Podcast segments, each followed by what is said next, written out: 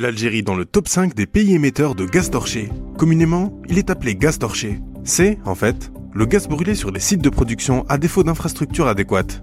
Et, disons-le d'emblée, être le leader en la matière n'a rien de glorieux. Selon un rapport publié le 29 mars par la Banque mondiale et repris par l'agence Ecofin, une agence d'information spécialisée dans la gestion publique et l'économie africaine. Ce sont plus de 8 milliards de mètres cubes que l'Algérie a brûlé en 2022, ce qui la classe au quatrième rang après de grands producteurs pétroliers, au premier rang figure la Russie avec plus de 25 milliards de mètres cubes, suivi de l'Irak, près de 18 milliards de mètres cubes, et de l'Iran, environ 17 milliards de mètres cubes. Les deux places derrière l'Algérie sont revenues à deux autres pays africains. Il s'agit de la Libye avec un volume de gaz torché avoisinant les 6 milliards de mètres cubes et du Nigeria avec un volume dépassant les 5 milliards de mètres cubes.